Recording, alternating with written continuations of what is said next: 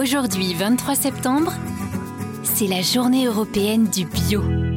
Toute la journée, nous rencontrons sur RZN Radio des gens qui nous permettent de bien comprendre la bio. Et justement, il s'avère que un Français sur deux, presque, doute, ne comprend pas bien exactement du, du vrai bio, du moitié bio, du presque pas bio. Y a-t-il du vrai et du faux bio? Laure Verdeau, directrice de l'agence bio. Il n'y a qu'un bio. Il n'est ni vrai ni faux. Il est conforme au cahier des charges et il est certifié. En gros, le bio, c'est des pratiques agronomiques. Si vous les respectez, si vous respectez les interdictions et les autorisations, vous êtes bio. Si je vous montre un label AB et que vous me dites c'est du vrai ou du faux bio, c'est comme si euh, vous me demandez l'heure, je vous dis il est midi 12 et vous me dites mais c'est un vrai midi 12 ou un faux midi 12. Il n'y a qu'un midi 12. Donc c'est pareil, pour le bio, le bio c'est un label et ça met en face des pratiques agronomiques.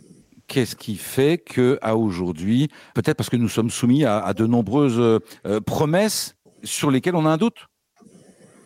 Alors, il y a peut-être une confusion qui s'installe dans l'esprit du consommateur puisqu'il y a beaucoup de labels euh, privés, il y a beaucoup d'allégations marketing qui reprennent une partie des promesses du bio sur euh, le bien-être animal ou les pesticides, mais sans pour autant être la démarche globale du bio.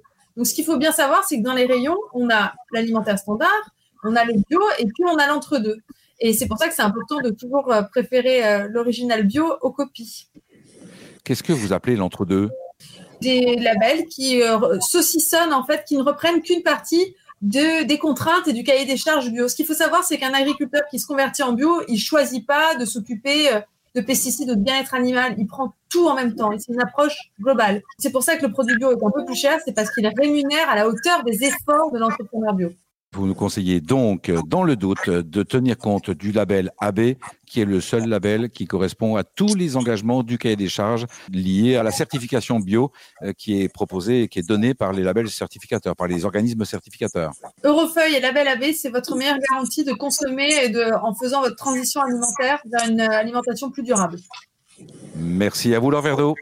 Merci. La journée européenne du bio avec Léa Nature.